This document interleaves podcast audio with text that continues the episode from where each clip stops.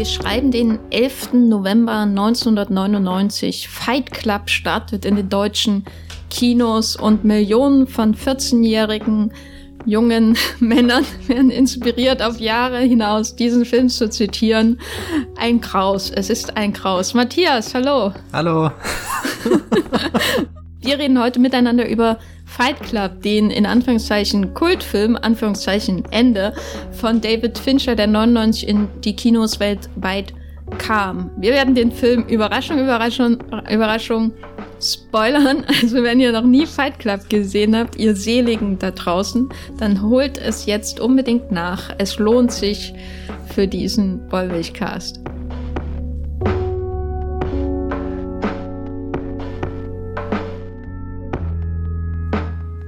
Matthias, wie oft in deinem Leben hast du Fight Club schon zitiert? Vor anderen Menschen und nicht vor deinem Spiegelbild. Äh, ich glaube gar nicht so oft. Ich, was, was ist denn das gängigste Zitat? Äh, ich bin Jacks kalter Schweiß. Nee, ja. das, Na, das habe ich, nie, da, das hab ich zum Beispiel nie gebracht, weil ich nie wusste wirklich, wie ich das oder oder wie da, dieses Zitat funktionieren soll oder so. Es ist nicht, nicht so einfach, dass man, dass man hier einfach Houston, we've got a problem oder so sagen kann. Das lässt sich ja auf viele Alltagssituationen anwenden. Das wäre eigentlich mal, wir hatten doch bei Movieplot früher so eine, so den Filmzitate-TÜV, oder? Da müssten wir eigentlich mal Fight Club durchjagen. Und ich glaube, der Film an, an was er an Dialogen zu bieten hat, ist er gar nicht so zitierfähig. Ich glaube eher, was er so, so an, an anderen Dingen zu bieten hat.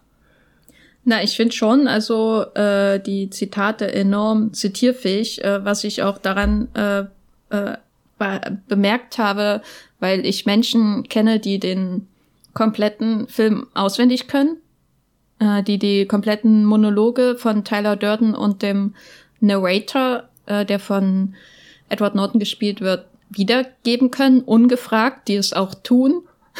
Wie, wie du dieses sagt, ungefragt gerade betont hast. Stopp, stopp, ich brauche diesen Ikea-Monolog nicht nochmal. ich habe es schon gehört. Also insofern äh, würde ich sagen, hat der Chuck Palahniuk, der ja das äh, Buch geschrieben hat, auf dem der Film basiert, äh, da auf jeden Fall vorgelegt, äh, sofern es nicht selbst von Jim Ulz, dem Drehbuchautor, hinzugefügt wurde. Ich habe das äh, Palahniuk-Buch nie gelesen, weil ich weiß nicht, ich habe irgendwie einmal Brad Easton Ellis eine ne Phase gehabt und dann war das das für mich mit dieser äh, versifften Generation X Literatur. Ähm, ja, nee, dann, also dann würde ich sagen, aber hast du ein seliges Leben geführt, wenn dir Fight Club nicht konsequent von deinen Kumpels oder so ins Gesicht zitiert wurde? Äh, wann hast du den denn zum ersten Mal gesehen? Gesehen, ähm, das Jahr kann ich jetzt nicht benennen. Irgendwann mal, so vermutlich. Oh Gott, ich kann mich nicht mehr auf eine Klasse oder so festlegen. ähm, sagen wir vielleicht mal 2008, 2009 um den Dreh rum, wenn das hinhaut. Ergibt das Sinn? 2008 war Iron Man, The Dark Knight. Vielleicht, vielleicht schon vorher, vielleicht nachher. Irgendwie so um den Kreisel. Ähm, da Und was ich, war dein erster Eindruck? Oh, da war ich ähm, geflasht. ähm, den hatte ich damals als äh, auf so einem Stick bekommen. Und da war der in zwei Dateien drauf. Und ich weiß gar nicht, warum ich das erzähle, aber irgendwie ist mir das in Erinnerung geblieben, dass es da diese zwei Hälften gab, was vielleicht ja auch gut zum Film passt, der ja nicht direkt zur Hälfte, aber später dann auch irgendwie so einen Bruch drin hat. Und ich kann mich erinnern, dass ich diese, diese erste Hälfte geschaut habe und die, die ist wahnsinnig schnell an mir vorbeigezogen. Ähm, und dann habe ich die zweite Hälfte geschaut und, und das Ende, ja, das äh, hat äh, alles verändert. Wie viele äh, Pixie, wie viele Pixies-Alben hast du dir danach gekauft? Äh, gekauft nicht sehr viele, aber natürlich durch Fight Club die Pixies entdeckt und es gibt wahrscheinlich wenige Szenen, die ich öfter auf YouTube danach geschaut habe als als der, das das das Ende. Ähm, das ist, weiß, weiß gar nicht, warum, warum das so faszinierend ist. Ich glaube, das, was bei Fight Club bei mir geblieben ist, ist nicht der, der Twist, ähm, wo, wo Edward Nortons Figur realisiert, dass sie sich den äh, Tyler Durden von Brad Pitt gespielt nur einbildet, sondern irgendwie dieser, ich frage mich, ob jemals der Moment kommt, wo ich zitieren werde, äh, Maler, du hast mich in einer sehr seltsamen Phase meines Lebens erwischt. Aber, und, und, ja, keine Ahnung, das ist einfach sehr schön äh, zusammengesetzt, irgendwie, wie, wie langsam die, die Musik da reinkommt. Ich verstehe zwar nicht, warum David Fincher dann den, den großen Penis reingeschnitten hat, weil ich mir nie sicher war, ist das ein Witz, den der Filmemacher aufgreift, den er davor irgendwie so zur Theorie äh, in den Raum gestellt hat? Oder soll das uns als äh, Zuschauer signalisieren, dass Tyler Durden vielleicht doch noch nicht komplett aus dem äh, Gedächtnis, aus dem Kopf des Erzählers verschwunden ist? Äh, also man kann natürlich darüber Theorien spinnen, aber für einen amerikanischen Film, selbst mit R-Rating, ist es schon was Besonderes, was zu zeigen. Und ich glaube, da hat er sich sehr edgy gefühlt.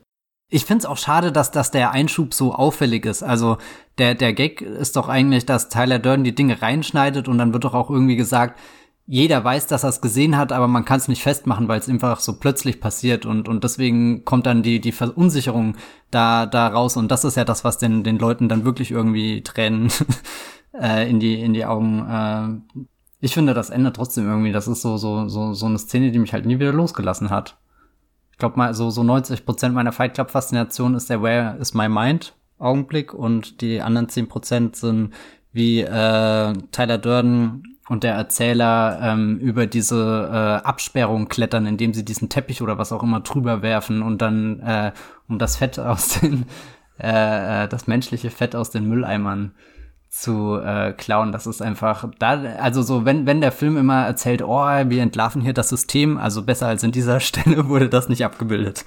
Also das, was mir immer am meisten im Gedächtnis geblieben ist oder woran ich, also inwiefern Fight Club mich bis heute sehr stark beeinflusst, ist ähm, die, die Flugzeugsequenz, wo Tyler Durden ihm erzählt, warum man die Sauerstoffmasken hat und dass die Leute auf diesen äh, Anweisungen, wie man sich im Notfall verhalten soll, immer so einen seligen Ausdruck haben. Deswegen, und jedes Mal, wenn ich ähm, fliege, und ich fliege eigentlich recht gern, äh, muss ich daran denken, ebenso wenn ich in äh, Hotels bin.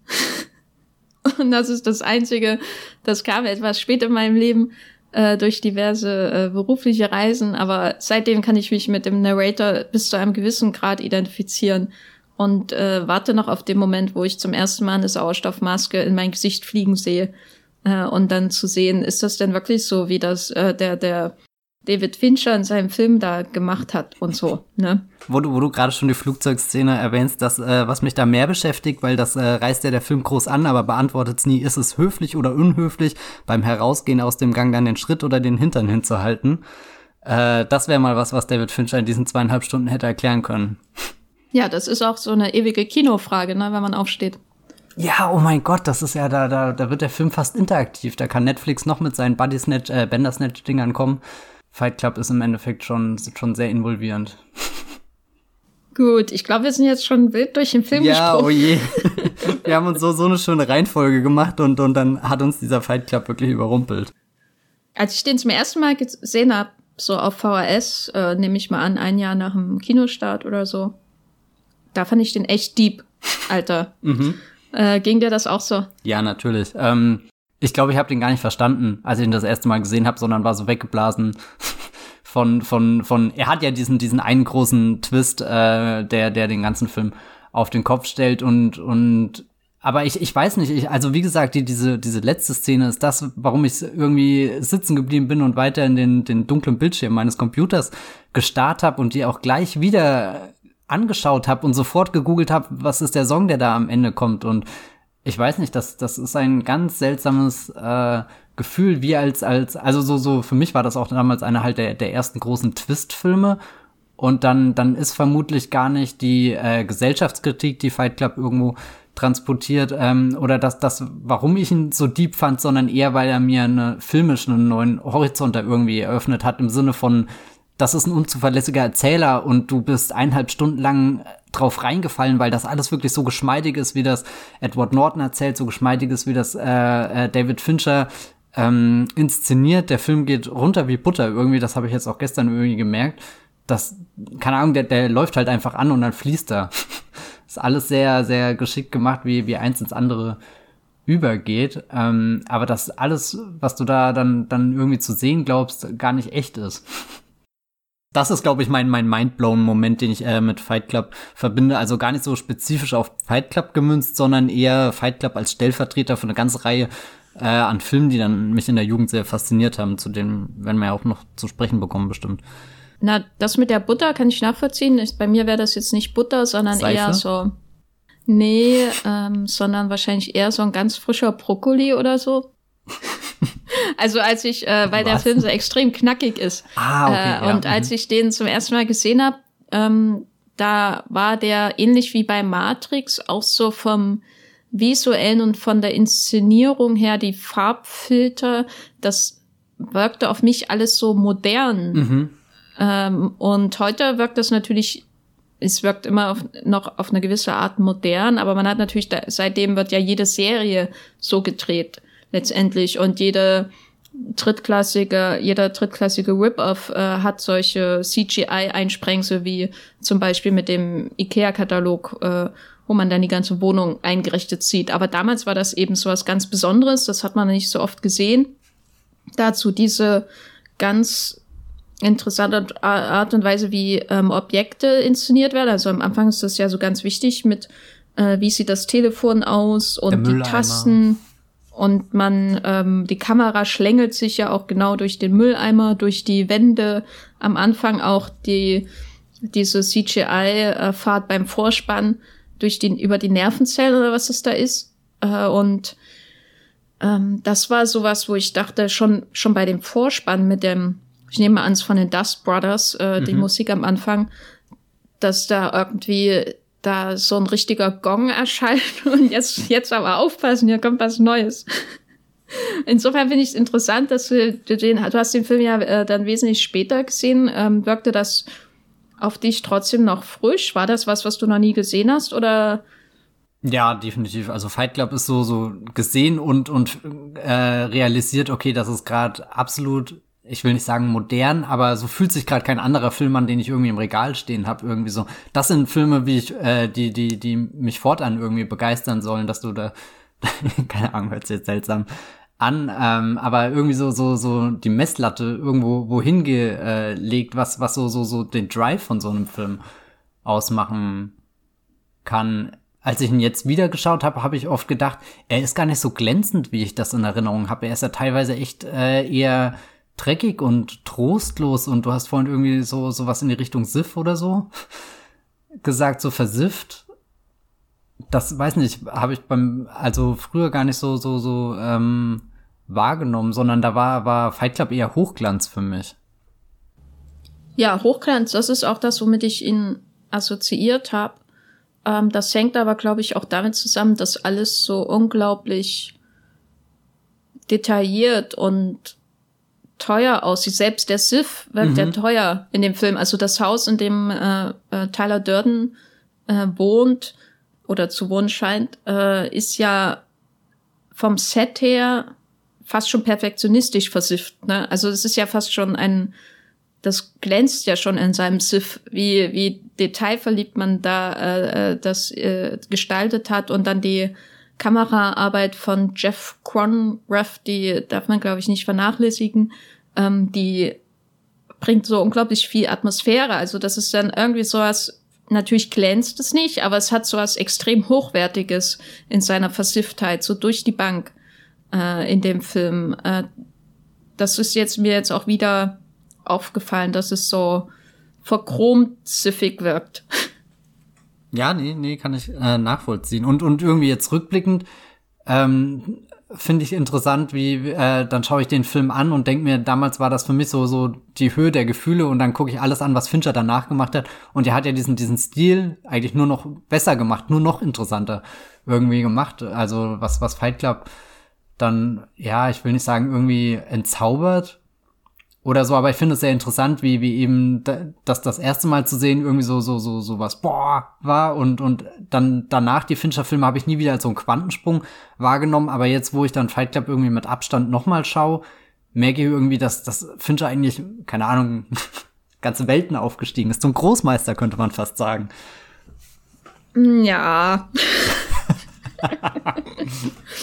Großmeister Fincher, ja, kann ich vertreten, aber nicht bei Fight Club. Also hm, Fight Club ist für mich so, da zeigen sich manchmal auch seine schlimmsten Seiten.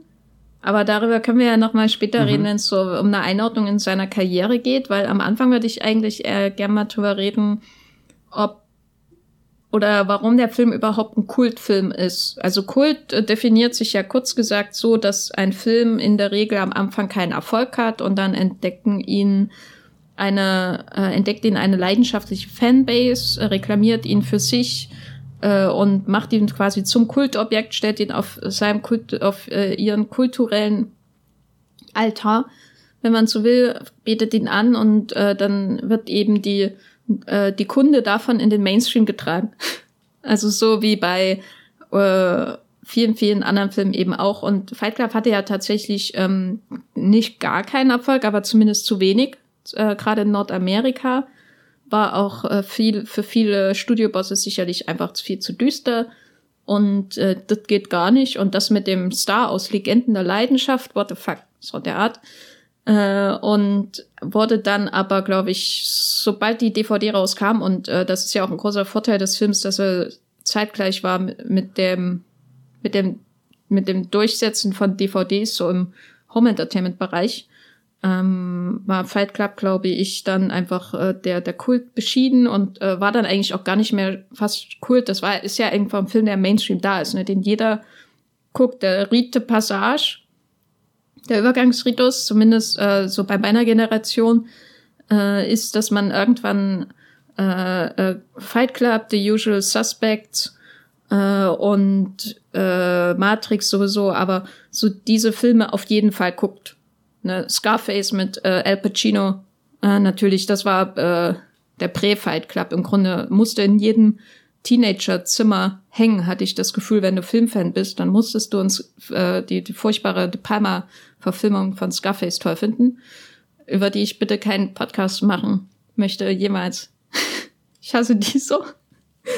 Ähm, als du Fight Club gesehen hast, hast du da, da das Bewusstsein schon gehabt, aha, ich schaue jetzt einen vergötterten Kultfilm oder war diese in zwei, nehme ich mal an, AVI-Files aufgeteilte Filmdatei eher so, aha, ich gucke jetzt also diesen Film und mal schauen, was das wird. Mm, also ich wusste, dass das ein, ein, ein Kanonfilm ist. Also oder was auch immer dieser Kanon ist, aber das, was ich halt als Jugendlicher als Filmkanon irgendwie wahrgenommen habe, wo ich mich durchgewühlt hat, der hatte ja verschiedene Facetten. Ein paar hast du schon genannt, so Usual Suspects, äh, Six Sense, äh, äh, Matrix, auch wenn ich Matrix und Fight Club sind eigentlich für mich sehr selten irgendwie in einer Ecke gestanden. Da war dann eher The Machinist, was noch in diese Ecke kam und dann noch abgedrehtere Filme wie äh, Being John Malkovich und Adaptation oder so, auch wenn ich die jetzt mittlerweile auch wo ganz anders hinstellen würde. Aber alles so, so Filme irgendwie, äh, die, die so Ende 90er Anfang 2000er kamen und, und irgendwie dieses, dieses, diesen Mindfuck-Gedanken, glaube ich, äh, transportiert haben. Hier Memento von Christopher Nolan noch. Als ich den geschaut habe, hat es ein bisschen Überwindung, ehrlich gesagt, gekostet, weil ich kann mich erinnern, den Film schon öfter mal rumliegen gesehen zu haben, aber ich fand immer das deutsche Postercover, was auch immer, eher unattraktiv. Das, das sah das, nicht nach Brad Pitt die, die Seife so hochhält mit seiner abgeschnittenen Hand. Ja, aber dann gibt's noch so ein anderes, wo du beide Köpfe irgendwie so parallel nebeneinander hast und unten siehst du äh, Brad Pitt äh, oberkörperfrei in seiner Boxposition. Ähm, ich glaube, das war eher das, das, was mich so abgeschreckt hat, weil ich dachte, das ist irgendwie so ein Film, wo es ums, keine Ahnung, Boxen halt geht und die gründen halt wirklich einfach einen Boxclub und oder oder einen Fight Club, was auch immer und kämpfen da und das fand ich total unattraktiv. Das habe ich mir halt vorgestellt wie jede andere öde Bro-Geschichte von wir sind Außenseiter, kämpfen ein bisschen und keine Ahnung, was, was am Ende passiert. Und äh, das war vielleicht auch eine schöne Überraschung, dass Fight Club überhaupt nicht, nicht dieser, dieser, dieser, keine Ahnung, langweilige Sportfilm oder was auch immer ähm, geworden ist. Das, das finde ich sehr interessant, weil, weil ja äh, äh, äh, das, das äh, gerade gerade das Poster im Zimmer hängen irgendwie so so als Trophäe von wir haben Fight Club geguckt und verstanden und fahren da drauf ab das kam für mich nie in Frage, auch wenn ich den Film damals mochte. Ich fand einfach das Poster fürchterlich, dieses Motiv. ähm, konnte das äh, nie nachvollziehen. Fincher hat hundertmal bessere äh, Poster in seiner äh, Filmografie. Ich hänge mir sogar lieber den äh, Benjamin Button an die Wand als ähm, den Fight Club. Aber äh, ja, ich wusste definitiv, dass das ein, ein wichtiger Film aus welchen Gründen auch immer ist. Das habe ich dann zwei Stunden oder zweieinhalb Stunden später rausgefunden. Auch interessant. Ich wusste nichts über den Twist. Also so, so äh, im Sinne von, eigentlich müsste das doch ein Spoiler sein, über den ich mal gestolpert bin. Vielleicht bin ich das auch, aber habe nicht realisiert, dass es ein Spoiler war und dann auch nie registriert. Und dann war ich trotzdem überrascht. Ich wusste, dass Fight Club wichtig ist, aber nicht warum. Und das dann nach und nach rausgefunden. Und kannst du dir erklären, warum er so einen ungemeinen Kult um sich entwickelt hat? Weil äh, wir haben ja jetzt so viele andere Filme auch genannt, die die ebenso Twists haben und so, warum ausgerechnet Fight Club? Weil um den Film wird schon ein ganz anderer Kult gemacht als um sowas wie Memento oder The Usual Suspects oder so. Diese werden natürlich verehrt bis zum gewissen Grad. Ich glaube, Usual Suspects ist in der, eher äh, in der Anerkennung massiv abgestürzt wegen der Macher, aber die anderen werden verehrt. Aber Fight Club ist ja nochmal ein ganz anderer Kult, der da einfach um diesen Film existiert. Warum? Hm, na, Fight Club hat zumindest als Jugendlicher viele Reize. Das ist ein Film ab 18. Du schaust ihm, hast diese, diese, diese, äh, diese Twist-Erfahrung, hast das Gefühl, du hast durch den Film vielleicht irgendwas entdeckt, was du davor noch nicht gesehen hast, fängst an, irgendwie Dinge zu hinterfragen oder, oder so. Der, der, der Film schafft es ja sehr gut, einem das Gefühl zu geben, irgendwie so, so einen größeren äh, Durchblick auf die Dinge zu haben, die Gesellschaft zu entlarven, irgendwie diese, äh, weiß nicht, oder, oder ich glaube, glaub, als Jugendlicher versteht man aber noch gar nicht dieses Motiv, was sich da durchzieht mit den, dieser ganzen Orientierungslosigkeit, von der die Männer da angetrieben werden oder so. Deswegen glaube ich, funktioniert er dann auch noch, äh, wenn du ihn irgendwie in deinen 20ern schaust und selbst irgendwie merkst, dass dein Leben vielleicht keinen Sinn ergibt, dann schaust du Fight Club an und denkst dir, damn, Fight Club, das wär's. Wobei oh ich das Gott. nie nachvollziehen kann. Ich finde eigentlich den Fight Club mit einem der abschreckendsten Dinge überhaupt. Also so, ähm, äh, so, so die, die Tyler Durden-Figur ist ja sehr faszinierend und ich glaube, die hat einfach eine, eine Coolness und gerade im Kontrast zu dem Erzähler, der, der ja eben all das nicht ist, was äh, Tyler Durden ist, was ja auch äh, dann eben äh, seine Begründung dadurch findet, dass er ja nur eine, äh, äh ein Geschöpf seiner, seiner, was auch immer, äh, Fantasie ist, aber also so, so weiß nicht, für, für, mich persönlich war das überhaupt nicht reizvoll, in seine WG da einzutreten, weil da, da war ja eben nur Sif. Das war nicht gemütlich, die hatten keinen Fernseher, keinen Computer. Also sprich, all das, was ich in meiner äh, Jugend gemacht habe, hätte ich ja da gar nicht machen können. Und, und das Letzte, was ich wollte, dass mir irgendjemand aufs Maul haut. Also das äh, muss ich auch, also als ich ihn gestern geschaut habe, das sind also so ich habe ja vorhin gesagt, Fight Club ist ein Film, der geht runter wie Butter. Ich kaufe dem sehr viel ab, was er so, so mir, mir hinschleudert, weil er das einfach sehr, keine Ahnung, geschmeidig macht. Aber jedes Mal, wenn es an den Moment kommt, wo sich die Leute prügeln, muss ich mir im Kopf erst äh, sagen,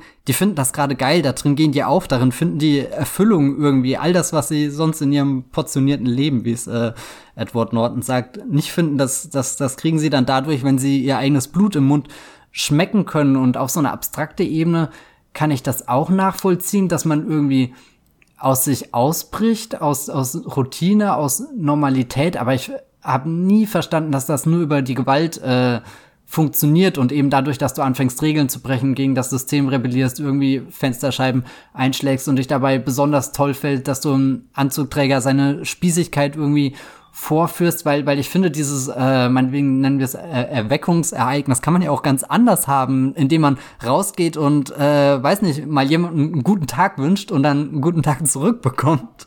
Das, das kann ja einen genauso äh, erfüllen, irgendwie die, die Welt um sich herum neu zu entdecken, neu kennenzulernen, zu, zu verstehen, dass nicht alles nur so, so, so, weiß nicht, misanthrop ist, wie man sich das immer vorstellt und vielleicht auch in seinem eigenen Kopf irgendwie zusammen äh, äh, malt.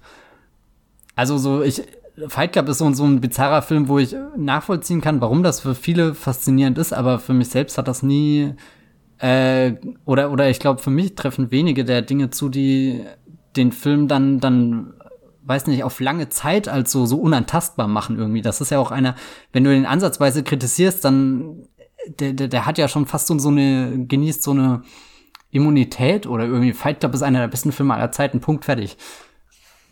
Ja, also nein, ist er nicht. ähm, aber mh, mm, also natürlich die Frage, warum, also man kann sich fragen, finden die Leute wirklich geil, dass sie sich prügeln oder finden die Leute, die Zuschauer geil, dass die Helden so eine Grenzüberschreitung generell ich glaub, machen, die, die sich dann die eben Grenzüberschreitung ist schon das, das Größte, oder?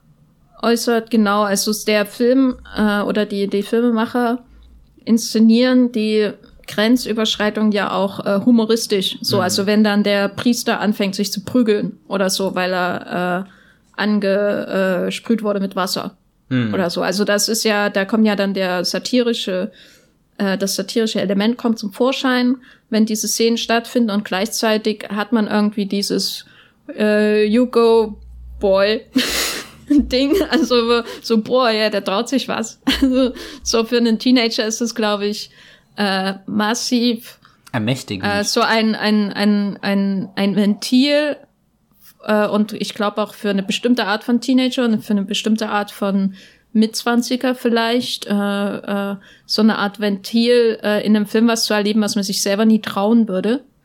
Äh, und damit meine ich jetzt nicht Banken äh, explodieren zu lassen, sondern wirklich solche Alltagsüberschreitungen wie ich äh, bin der Autoritätsperson über total respektlos, wie Edward Norton bei seinem Chef, bevor er überhaupt anfängt, sich selbst zu verprügeln.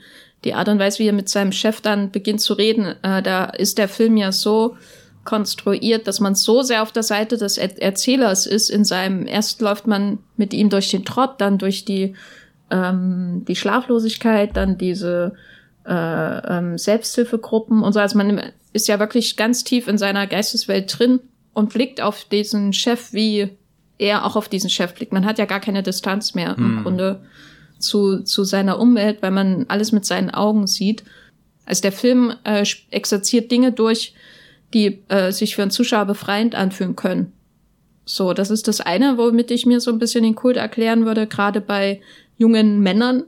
Genau. Und das andere ist, glaube ich, schon, also man darf nicht unterschätzen, so wenn man 16 ist oder so, was ich mal so als klassische Zielgruppe für Fight Club, für die, das erste Mal Fight Club schauen ansehen würde, diese Pop-Philosophie, die da vorkommt.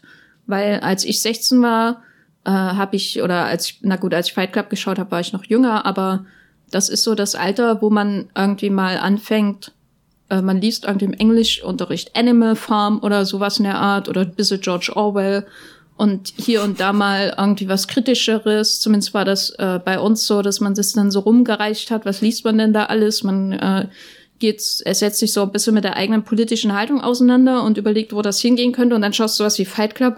Also was auch, was du unmittelbar als äh, Mittelklasse-Mensch in deinem Alltag irgendwie wiedererkennen kannst. Ne? Weil jeder hatte ja damals auch einen Ikea-Katalog zu Hause rumliegen vielleicht oder ein Äquivalent davon äh, und erkennst dich in diesem Film wieder und erkennst dich vor allem dadurch auch in der Konsumkritik wieder. Das finde ich schon sehr, sehr clever gemacht, weil es geht ja nicht darum, dass er irgendwie sagt, dass das Versicherungssystem in den USA die Gesundheitsversicherung im Arsch sind. Das hätte er ja auch machen können, ne, sowas zu kritisieren.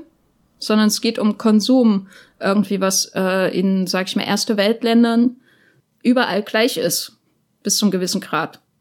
So, und dann kann man sich dann da drin wiederentdecken. Und wenn man das heute sieht, wirkt das alles sehr harmlos. so bei der Kritik. Äh, wer denkt heute noch über Ikea nach? Ist das, ist das was, wo der Film veraltet wirkt, wenn er da ähm, sein Apartment anschaut und da überall seine ich, also am, am ältesten wirkt für mich der, der Moment, wo dieser Yin-Yang Tisch zu sehen ist, nachdem sein Apartment explodiert ist, wo ich dachte, das ist so pure 90er Jahre. Ja, Ding. das mit Yin Yang kann ich nachvollziehen, das habe ich auch nie mitgekriegt. Das Ikea im Gegensatz, das finde ich fast schon wieder prophezeiisch. Sagt man das? Nein, das sagt man nicht. Äh, wie eine Nein. Prophezeiung. oh, weil ja, zum Glück ist das hier kein Podcast, wo es ums Reden und Sprechen geht. Ähm, weil als ich dann hier nach Berlin gezogen bin und das erste Mal selbst ein Zimmer eingerichtet habe, wo war ich da einkaufen? Da bei Ikea und habe dann zum ersten Mal gedacht, oh scheiße, ich bin jetzt wieder Erzähler in Fight Club. Aber dann dachte ich mir, ich habe das aus pragmatischen Dingen gemacht mit Ikea hat halt alles zu einem relativ okayischen Preis, den man sich dann irgendwie leisten kann. Es passt ansatzweise in das, was ich mir gerade irgendwie auch ästhetisch vorstelle, während Edward Norton treibt er irgendwie so was anderes an, wie als ist er fast schon so ein Komplettist, wie als freut er sich drauf, dass der IKEA-Katalog jeden Donnerstag irgendwie in die Tür kommt und dann setzt er sich hin mit einem Kugelschreiber und kreuzt sich alles an, was er haben will oder so. Und das konnte ich dann doch wiederum nicht nachvollziehen. Ja, also er hat ja auch nichts anderes im Leben, ne? Also es ist natürlich eine überspitzte Situation, dass er ausschließlich sich durch sein Apartment definiert und sein äh, Job letztendlich macht. Aber darin ähnelt er ja im Grunde auch Neo aus Matrix, der, äh, was ich jetzt beim Rewatch, wir hatten ja einen ähm, Matrix-Podcast vor ein paar Wochen und ich fand das jetzt interessant, ich habe da vorher gar nicht drüber nachgedacht, aber der Neo hat ja ebenso ein er Erweckungserlebnis mhm. Und hat ebenso eine äh, monomatische äh, Existenz, wo er quasi den ganzen Tag nur vor seinem Computer abhängt äh, und nach irgendwas sucht, aber er weiß nicht genau was. und an und äh, überhaupt gar keine Beziehung zu seinem Job hat, so den er ausübt. Man weiß ja gar nicht so richtig, was er überhaupt macht. Äh, und dann wird er von einem einer Person quasi befreit. Also in dem Fall Morpheus und Trinity natürlich auch. Und der Erzähler aus Fight Club äh, schafft sich seinen Morpheus ja im Grunde selbst, oder? Also ich verstehe den Vergleich zum Teil, aber Neo ist doch eigentlich jemand, der zumindest ein Gefühl hat, dass irgendwas mehr sein muss und deswegen sucht er so lang verloren in seinem, seinem Bildschirm und taucht da, da in, in diese, diese unendliche Schwärze ein und, und findet ja dann zumindest eine Bestimmung, die ihn vorantreibt. Und da ist er was deutlich optimistisches, hoffnungsvolleres als das, was Edward Norton kommt, der irgendwie nur zu dem Schluss, dass alles scheiße ist. Also jage ich jetzt meine äh, Wohnung in die Luft und fahre die pure Anarchie, keine Ahnung, aber hauptsächlich selbstzerstörerisch. Na, ich würde nicht sagen, das ist einfach alles scheiße. Äh, also, also jetzt nicht, ist keine Aussage für mich über die, äh, von mir über diese Welt an sich, sondern ähm, das, aber was, er ist ja furchtbar gelangweilt ja, und frustriert, oder? Ja, natürlich, aber Neo ist ja letztendlich auch furchtbar gelangweilt und frustriert. Aber das deswegen sieht man in dieser Szene, wo er die, wo er die Drogen dealt und so. Und erst wenn er dann in seinen Kaninchenstall äh, fällt oder in das Loch quasi, in dem er dem weißen Kaninchen folgt, äh, wird ihm ja erst ein bisschen Leben, wirkliches Leben eingehaucht. Und bei dem Erzähler aus Fight Club ist es schon so, dass er als jemand, der aus dem Versicherungsgeschehen kommt, äh, im Kontext von diesem großen Autokonzern, den er arbeitet, für den er arbeitet, dass die Ziele, die er dann quasi für Tyler Durden erschafft, dass die schon sehr stark so aus seinem Leben irgendwie stammen. Weil die sind ja nicht wahllos. Ist ja nicht wahllos, ja. was sie tun, sondern indem sie quasi die äh, also er arbeitet beim großen Konzern und sieht quasi die, das äh, unrechte Geschehen, was da vor sich geht und der, ähm, die Konsequenz, die er durch sein Ventil Tyler Durden daraus zieht, ist, ähm, die Banken, das Banksystem zu zerstören, um die Menschen zu entschulden. Das ist ja nicht alles losgelöst voneinander. Das ist ja nicht so 12 Monkeys mäßig. Und auch so ein Film, den ich äh, mit Fight Club in einer Tradition zu sehen würde aus den 90er Jahren, wo es so um äh, die Frage oder wie hot so ist um, Brad Pitt? Na, in 12 Monkeys fand ich ihn furchtbar, aber äh, wo es so um so so Widerstandszellen äh, geht und die äh, die sind das sind Fragestellen von der Realität. Mhm. Äh, und da ist ja Matrix und Fight Club sind da ja schon sehr nah beieinander, weil letztendlich haben die natürlich ähm, unterschiedlich eine unterschiedliche Sicht auf die Welt. Also bei Matrix existiert ja tatsächlich die Möglichkeit, die Welt zu erlösen und bei Fight Club nicht. Ah, da kann der Erzähler ja eigentlich nur sich selbst erlösen mit einer Kugel, was dann sehr ähm, düster ist natürlich. Äh, aber beide drehen sich ja darum, wie diese Bürodrohnen die Welt, die sie erdrückt, zerstören wollen. Ne? Also, mhm. vereinfacht gesagt. Und sind ja auch sehr ähnlich, wie sie dann das urbane Umfeld da zum Beispiel schaffen, habe ich äh, vorhin im Vorgespräch gemeint, dass das der Punkt ist, wo ich am meisten an Matrix denken musste, dass beide in so Städten sind, wo du eigentlich jedes Mal meinen könntest, du könntest es benennen, also das ist New York oder weiß nicht, aber dann schaust du nach und die Stadt hat gar keinen Namen, ist irgendwie so so eine so eine Stadt, die Stellvertreterstadt für für weiß nicht was ist. Ich dachte immer aber an Detroit oder so, einfach weil so stelle ich mir Teile von Detroit heute vor. Ja. Aber na, ich bin immer hin und her gerissen. Also zum Beispiel die Szenen, die so in bei Maler Singer und den den den äh, Selbsthilfegruppen spielen, da habe ich immer sehr starke New York Vibes. Das Haus, das würde ich auch eher, keine Ahnung, Detroit ist ein gutes Beispiel hinsetzen. Aber es ist halt so, so eine Mischstadt irgendwie. Und das ist ja bei Matrix auch der Fall, dass du, dass du da diese eine große zentrale Stadt hast. Du weißt ja gar nicht, ist die Matrix irgendwie ein Planet oder ist das wirklich einfach nur dieser, dieser, dieser eine, äh, diese eine endlose Stadt, die dann auch verschiedene, die ihren Highway hat, die ihre äh, Skyline hat, aber dann eben auch, die ihre äh, äh, Ghettos hat und, und seltsame Hinterhöfe, wo sich Agent Smith äh, äh, nach einer neuen Bestimmung äh, durchprügelt. unvermeidlich ist es. Ist es in Fight Club unvermeidlich? was passiert. Also Fight Club ist für mich ein sehr hermetischer Film. Äh, das hat er mit äh, Michael Haneke gemeinsam, um mal den nächsten Vergleich aus dem Ärmel zu schütteln. Also Fight Club hat so eine hermetische Weltsicht, dass im Grunde unvermeidlich ist, was passiert. Hm. Das macht ihn für mich auch manchmal langweilig, wenn ich ihn jetzt wieder schaue. Ich habe ihn jetzt seit äh, mehreren Jahren, glaube ich, nicht mehr gesehen und habe den dann wieder geschaut für ähm, den Podcast und bei Matrix habe ich nicht so eine hermetische Weltsicht. Da, also da weiß ich natürlich auch, was äh, passiert, weil ich ihn schon sehr oft gesehen habe. Äh, und die Welt ist eigentlich viel klarer zu definieren als bei Fight Club, weil man kann ja sagen, es gibt die Matrix und es gibt die, die reale Welt und das ist dann eben, sind dann eben diese Welten, die existieren und dazwischen wird dann hin und her geswitcht. Ähm, aber trotzdem wirkt er für mich nicht hermetisch, weil Matrix eben äh, rein ideologisch gesehen, aber auch so von der Weltsicht allgemein alle, alle Möglichkeiten so auf den Tisch legt, die da sein können. Ne? Also es gibt eben die, die zwei Pillen, es gibt Agent Smith und Neo, es gibt äh, die unterschiedlichen Ansichten, dann in den Ansichten dann den Sequels, wie man umgehen muss mit irgendwas. Also es gibt alle möglichen Wege, die gegangen werden können. Und irgendwie kommt der Film dann zu seinem Schluss durch, äh, durch so ein Labyrinth dann eben. Hm. Und bei Fight Club ist irgendwie immer von der Grund an, äh, von der Grundstruktur ähnlich wie bei American Psycho oder ähnlichen, in Anführungszeichen, edgy Filmen und äh, Romanen aus der Zeit, so das Gefühl, dass die Welt sich so eng ist äh, und so pessimistisch, dass sie es eh nur auf eine Art enden kann. Und das ist ja bei Michael Haneke ist das ja ähnlich, ne? Also dass, äh, wenn du das weiße Band schaust, dann gibt's nur eine Art und Weise, wie das weitergehen kann. Nämlich, äh, es führt zum Faschismus in Deutschland, äh, weil die ganze Welt so aufgebaut ist in dem Film, dass alles zwangsläufig hermetisch auf ein Ziel zuläuft, das außerhalb des Absp Abspanns äh, stattfindet. Und das ist ja halt enorm langweilig.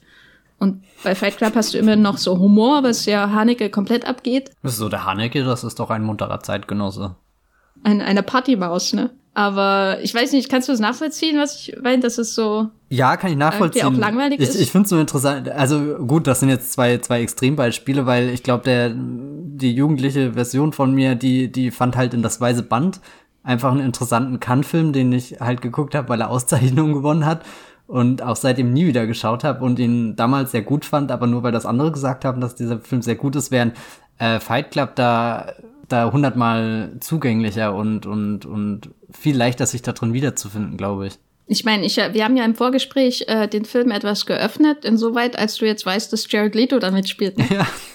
Ähm, was ich auch interessant fand, weil der spielt ja auch in American Psycho mit, äh, der ja durchaus nicht unähnlich ist oder wir sollten den Film, glaube ich, mal ein bisschen so äh, kontextualisieren, weil je länger wir darüber nachdenken, desto mehr finden wir ja ähnliche Filme, die in der Zeit mhm. äh, entstanden sind, also aus verschiedenen Gründen. Es gibt eben, darüber haben wir ja schon bei Matrix geredet, diese ganzen äh, Filme über so White Collar, also so, so weiße Hemden äh, und Kragenarbeiter aus äh, Büros und so weiter. Das ist sowas wie Matrix, American Beauty, äh, Office Space und so weiter und eben auch ähm, Fight Club. Und dann gibt's diese Filme, die ihm strukturell ähneln, wie The Sixth Sense und so, äh, Memento. Wie würdest du denn da Fight Club einordnen? Weil wir haben die ja jetzt alle gesehen, so als vor allem auch diese ganzen Twist-Narratives aus dieser Zeit, angefangen bei äh, natürlich vor allem auch Usual Suspects mit Abstrichen eine Crying Game, aber vor allem eben sowas wie Usual Suspects, wo man den Film sieht und dann muss man ihn nochmal schauen, um ihn wirklich nochmal neu zu sehen, so in der Art, weil der ganze Twist äh, alles nochmal verändert. Wie, wie schlägt sich denn Fight Club für dich so vor diesem Kontext von diesem ganzen Film, auch Memento von Nolan und so wirkt der, wenn man den so in der Masse betrachtet, noch frisch? Ja, weil er, glaube ich, der, der in sich, ich weiß nicht, ob stimmigste das richtige Wort ist, aber das ist halt, oder die, die rundeste Sache von all diesen ist irgendwie Memento ist ein Film, den habe ich tatsächlich nie wieder gesehen. Jetzt bin ich eigentlich super neugierig, wie der äh, auf mich wirken wird, wenn ich den, den nochmal schaue mit dem Wissen um den Twist. Aber, aber Fight Club ähm, funktioniert auch unabhängig von seinem Twist. Hat er jedes Mal, wenn du ihn anmachst, oder zumindest bei mir, diese, diese gleiche Sogwirkung, die er da irgendwie ähm, rausbringt. Und, und das ist einfach von, von all diesen Filmen der, der glaube ich, die wenigsten Widerstände hat, dich nochmal einzulullen oder so. Also ich denke zum Beispiel auch an äh, hier The Machinist mit Christian Bale, den ich dann auch nie wieder gesehen habe, weil er mir teilweise einfach zu düster war, zu trostlos. Ähm, Usual Suspects hatte ich das Gefühl gehabt, gut, das war jetzt ein Zaubertrick. Während Fight Club habe ich immer das Gefühl, da war noch mehr irgendwie, was mir dieser äh, Film gegeben hat oder, oder noch mehr, was ich drin entdecken wollte. Ich würde jetzt nicht sagen. Aber findest hm? du es? Findest du das mehr? Ja, es kommt drauf. Also ich finde wenige Dinge, die wahrscheinlich sich um, um die, die Geschichte, um den Twist. Also ich finde immer noch neue Dinge. Ich meine, hier, ich habe hab ja nicht mal Jared Leto erkannt. äh, also, ja, ähm, keine Ahnung, also jetzt, ich hatte ja Fight Club äh, blöderweise vom Timing jetzt erst letztes Jahr im Oktober habe ich auf Letterbox nachgeschaut, geschaut, weil da äh, das zehnjährige Jubiläum war und das war das erste Mal für mich seit äh, wahrscheinlich vier, fünf, sechs, sieben Jahren oder so, dass ich den Film gesehen habe. Also das war eigentlich da so so der der größere Offenbarungsmoment, ihn jetzt gestern zu schauen, war dann eine, eine sehr unerwartete plötzliche äh, Wiederholung in kurzem Abstand, da war, war die Entdeckung jetzt nicht so, so wahnsinnig groß und ich habe ihn ja eher aus dem Antrieb geschaut, um ihn jetzt im Podcast zu besprechen und nicht, weil mich selbst die Neugier wieder dahin ähm, getrieben hat, aber ja, ich weiß nicht. Ich glaube, wenn ich mir, wenn, als ich mir früher Fight Club angeschaut habe, dann einfach nur, um nochmal dieses Gefühl zu haben, als ich ihn das erste Mal gesehen habe, zu hoffen, dass er dieses Kunststück, diese, diese Faszinationskraft nochmal irgendwie aufbauen kann. Und das hat auch immer wieder funktioniert, wenn ich den mit Freunden dann nochmal geschaut habe, auch weil der, der halt bei sehr vielen Menschen sehr ähnlich ankommt und dann ist man immer schnell auf einem gleichen Nenner und alle finden das gleiche gut irgendwie und dann ist Fight Club seltsamerweise so ein Film, der, der einfach abliefert, ohne sich wirklich behaupten zu müssen. Und wenn ich ihn jetzt schaue, schaue ich ihn, glaube ich, eher, um herauszufinden, was ist denn das, was, was den Film interessant macht, dass er einfach nicht abreißt, weil, weil, um, keine Ahnung, für, für mich persönlich nimmt er halt einfach nicht mehr den Status ein, den er früher hatte. Und, und ich glaube, dass das allerletzte Rätsel, was ich je bei dem Film entschlüsseln werde, ist, warum, warum ich diese letzte Szene also wa wa warum die mich einfach nicht loslassen will. Das ist genauso wie bei ähm, American Beauty ist da zum Beispiel so ein Film, den, ich weiß nicht, wann ich den das letzte Mal komplett gesehen habe, aber die, die letzten fünf Minuten, die schaue ich mir auch so oft nochmal an, weil das irgendwie, äh, habe ich das Gefühl, dass da ein Regisseur seinen Film einfach perfekt zu einem Endpunkt führt. Hm. Oh, der ist ganz schlecht gealtert für mich. Da, ja, ja, aber ich weiß nicht, American Beauty ist echt sehr seltsam, weil, weil den habe ich jetzt bestimmt, keine Ahnung, den habe ich das letzte Mal gesehen, da war ich noch nicht mal in Berlin irgendwie und seitdem ist ja wahnsinnig viel passiert. Also nicht nur, wie ich äh, äh, äh, solche Filme wahrnehme, sondern dann hast du auch eben diese Geschichte rund um Kevin Spacey oder so, die, die das ja bestimmt noch mal, ja, ich weiß nicht, das, das wirkt sich jetzt einfach darauf aus, wenn du den Film noch mal äh, schaust und, und gerade diesen, diesen, wie heißt der, Lester, oder? Lester, Bur Lester Burnham. Lester Burnham, wie, wie du diese Figur wahrnimmst, das war ja äh, so, so, so was ähnliches wie Edward Nortons Erzähler, auch jemand, der da furchtbar gelangweilt, frustriert ist von dem Leben, von dem er kommt und, und da an, an kleinen, größeren Grenzüberschreitungen interessiert ist. Er, er, er zerstört ja auch sein, sein Leben ja, ja. im Grunde, um die Befreiung zu, zu erzielen. Also und seine Ehe fährt dann endgültig vor die Wand und ja, aber American Beauty ist für mich das Problem, dass der am Ende wirklich was sagen will. Und wenn unabhängig von der ganzen Spacey-Geschichte, wenn irgendwie man das so mit, äh, äh, es war ja damals mein Lieblingsfilm, als er, als er rauskam. Und ähm, wenn man das in 20 Jahre, wenn er dann, wenn man das in 20 Jahre später schaut äh, und das auf einmal auch wieder wie so eine Binsenweisheit wirkt, dann wirkt er am Ende, wo es dann darum geht, oh, die Welt ist so schön und bla und muss nur die kleinen Momente äh, und so äh, wahrnehmen. Weißt du, auf einmal wirkt das halt dann alles flach. Hm. Aber ähm, während bei Fight Club am Ende, egal was man zu dieser Pop-Philosophie ähm, sagen will, dass am Ende einfach so perfekt geschnitten ist hm. und die Pixies niemals, also vor allem Surfer Rosa, niemals schlecht sein wird. In der Geschichte der Menschheit und auch der Zukunft der Menschheit wird es niemals schlecht sein, dieses Album und vor allem dieses Lied, dass es quasi zeitlos ist. Du könntest diesen Moment losschneiden von dem Rest des Films und du hättest immer noch den perfekten Musikeinsatz, diese völlig abgefahrene Grundkonstellation, dass da jemand mit einem Loch im Kopf steht äh, und Helena bei einem Cut und sie beide quasi da zuschauen, wie äh, jeder ähm, Turm, also jeder, jeder, jedes Hochhaus vor ihnen niedergeht. Und selbst 9-11 hat die Szene ja nicht ein, ein zeitgeschichtliches Harz äh, äh, äh, ge ge gezwängt, so, ne, mhm. ne, wo du das nicht mehr ohne 9-11 im Hinterkopf Kopf schauen kannst oder so und dadurch alles verändert wird. Nee, ich glaube, also die Szene ist für mich trotzdem immer noch zeitlos. Während der Rest des Films manchmal nicht so besonders doll gealtert ist. Und bei American Beauty ist für mich einfach alles schlecht gealtert. Den, den werde ich mir jetzt, ich weiß nicht, ich glaube, ich habe die DVD leider gar nicht hier.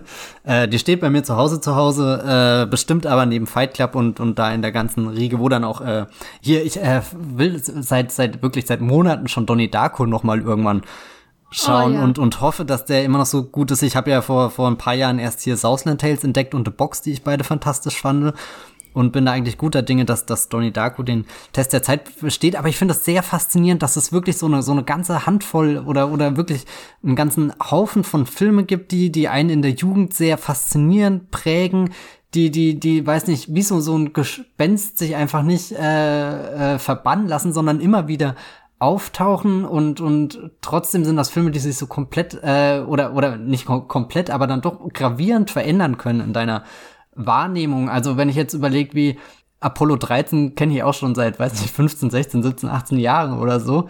Den gucke ich dann alle paar, drei Jahre wieder und heule am Ende und bin einfach nur dankbar, dass sie gelandet sind. Aber das ist nie ein Film, über den sich meine Meinung so, so grundsätzlich ändern wird. Also ich habe nie den Punkt, wo ich merke, oh Gott, das ist ja eigentlich alles nur ein, weiß nicht was, Film oder, oder das, das, das, das also so, so, da, da, da, dass ich eben grundlegend meine Meinung über, über das, was ich da sehe, verändere, während ähm, Fight Club und, und halt all diese andere Filme, die wir da genannt haben, die machen ja schon so, so fast schon, das sind so, so, so, so, so machen Entwicklungsphasen durch irgendwie so. Entweder gehst du mit oder nicht. Ich habe mir zum Beispiel gestern oft, äh, äh, äh gestern, als ich ihn gesehen habe, habe mich oft gefragt, werden äh, Tyler Durden überhaupt stolz auf die ganzen Leute, die gerade Fight Club so blind verklären? Eigentlich ist ja genau das, es fühlt sich ja fast an, als würden alle die erste Regel brechen oder irgendwie so. Und, und dann auch immer die, die Frage, warum passiert es, dass Menschen den Film so oft schauen, aber irgendwie je öfter sie schauen und je mehr sie ihn auf dieses Podest heben von eben einem dieser besten Filme aller Zeiten, vergessen sie irgendwie den, den letzten Schritt, den der Film geht. Und eigentlich ist doch dieser letzte Schritt was, was diesen Film dann wirklich ähm, noch mal ein Stück weiterbringt, wo er sich selbst hinterfragt, wo, wo irgendwie diese, diese, keine Ahnung, Satire am deutlichsten wird oder so, dass das, keine Ahnung, Film, der, der so hyperpräsent ist und doch so wenig entdeckt ist. Ja, äh, das äh, ging mir auch so im Kopf ein bisschen rum, weil ja eigentlich eher unglaublich zeitgemäß wirkt durch diese ganze Men's Rights äh, Bewegung, die es gibt. Und er hat mich auch manchmal in diesen diesen Trivia-Ding, die er so aus dem Ärmel schüttelt, wie eben die Sache mit dem Sauerstoff und so, wo du denkst, boah, da sehe ich jetzt alles ganz anders. Äh, äh, und irgendwie ist alles Teil von einer nicht näher genannten Weltverschwörung, so in der Art. Das ist ja letzt, auf, letztendlich läuft es ja darauf hinaus, dass da eine Kontrolle irgendwie dahinter ist und eine ganz andere Message als das, was man an der Oberfläche sieht. Äh, und da hat er mich manchmal an Reddit erinnert und wie bei Reddit miteinander kommuniziert wird und äh, auch eben dann ganz besonders natürlich auch an so Men's Rights Aktivisten, äh, bis zu, die ja dann auch ähm, äh, in die Alt-Right bis zum, äh, da gibt's ja viele Überschneidungen so rein politisch gesehen. Der Blick auf Frauen ist ja in Fight Club eher ähm, zurückgenommen, interessanterweise. Ich habe das manchmal auch anders in Erinnerung gehabt, ähm, weil eigentlich redet ja Tyler Durden nicht über Frauen, sondern es geht immer nur über Männer, die von irgendwas unterdrückt werden, ne? Von der Welt an sich. Ja gut, es gibt ja diesen einen Dialog, wir sind diese Generation, die von Frauen großgezogen wurden und das letzte, was wir jetzt irgendwie brauchen, sind wieder Frauen oder irgendwie sowas. Hm, das sagt das er doch, als er einmal, glaube ich, in der Badewanne sitzt oder so. Ja, äh, weil ansonsten ja Frauen eher abwesend äh, in dem Film, abgesehen von Marla Singer und ähm, der einen Frau in der Selbsthilfegruppe. Frauen sind eher abwesend und der Fight Club, der zeichnet ja eher so ein Bild von der Welt, die die Männer hinter sich lassen müssen. Und das kann man dann mit äh, dem Wort Frau füllen, ne, im Grunde, wenn man will. Also er ist da nicht so eindeutig, er hatte diesen einen Monolog, aber äh, im Grunde geht's immer nur darum, den Mann zu stählen und dem Mann wieder irgendein Ziel zu geben, dann diese ganzen homoerotischen Untertöne ähm, äh, in diesen Kämpfen. Danach wird sich ja dann auch nochmal kräftig umarmt und so. Und es geht nicht darum, wer gewinnt oder so, sondern Hauptsache man hat diesen Körperkontakt, diesen ultramännlichen Körperkontakt, nicht diesen, diesen reinen Körperkontakt, wie ihn Edward Norton in seinem mit Meatloaf mhm. in diese Selbsthilfegruppe hat. Das wird, ist ja im Grunde, darauf wird ja eher herabgeblickt. Das ist ja der erste Kontakt, der so da entsteht und der ihm positive Gefühle in ihm weckt irgendwie, wo er danach wieder schlafen kann, wo er irgendwie was aus sich rauskommt. Aber nee, stattdessen geht es darum, männlichen Kontakt zu, zu, sich zu stehlen, wo es aber auch letztendlich nur darum geht, irgendwie andere Leute zu berühren, aber eben indem man sie ihre Gesichter zerstört und so. Äh, und das fand ich äh, jetzt beim Wiederschauen erstaunlich aktuell. So, wenn man so bestimmte Reddit-Threads durchliest, wenn man die Men's Rights äh, Activists irgendwie so anschaut, wie die sich selbst zeigen auf Twitter und so ihre Profilbilder und so. Da unterscheidet sich Fight Club schon von Matrix, der instrumentalisiert wurde, auch von der ähnlichen Bewegung. Also es gibt ja diesen Red Pill-Begriff bei Reddit und so. Ähm, ihr müsst irgendwie die wahre, äh, ihr müsst irgendwie aus der Matrix in Anführungszeichen rausgeholt werden, um wirklich zu sehen, äh, wie, wie die, die Welt läuft. Nämlich Frauen sind halt furchtbar und müssen wieder an Herd und so weiter und so fort. Ähm, das ist ja, ist ja bizarrerweise bei ausgerechnet im Film von den Wachowski-Schwestern wurde das ja instrumentalisiert. So diese rechte Ideologie äh, wird dann mit diesen Begriffen belegt aus Matrix. Und Fight Club ist schon irgendwie noch näher an der Realität mittlerweile nach 20 Jahren. Und thematisiert das viel direkter. Und mein Problem ist halt, dass er in der Satire nicht hart genug mit dem Protagonisten irgendwie umgeht. Ich glaube, deswegen mögen ihn alle auch, also viel. Deswegen finden Leute Tyler Durden cool und äh, lernen die dämlichen Monologe auswendig, die wirklich so, äh, naja, halt, äh, einen 16-Jährigen beeindrucken, aber danach ist ja ja nicht mehr viel dran. So, äh, und so würde ich mir es erklären, dass er eigentlich als Satire versagt. Für mich ist der Punkt immer, wo ich merke, es wird ungemütlich, das, wo er bei den äh, Polizisten im Verhör sitzt und, und ja eigentlich die ganze Wahrheit, alles, was er geplant hat, da auf den Tisch packt. Und dann der eine rechtschaffende Detective ja rausgeht und, und er merkt, er sitzt irgendwie jetzt in der selbstgebauten Scheiße. Das ist immer, äh, also das ist, den, den Moment nehme ich immer als sehr bedrohlich wahr und überlege, könnte der nicht früher kicken oder so, weil ich habe auch immer da, das Gefühl, da müsste jetzt eigentlich noch mal so ein halbstündiger Film kommen, aber der, der, der fährt ja dann doch sehr schnell zum Finale hin. Nicht, dass ich wollte, dass Fight Club noch länger ist. Vielleicht lieber äh, das reduzieren, was äh, an, an Umbauarbeiten in seinem Garten stattfindet.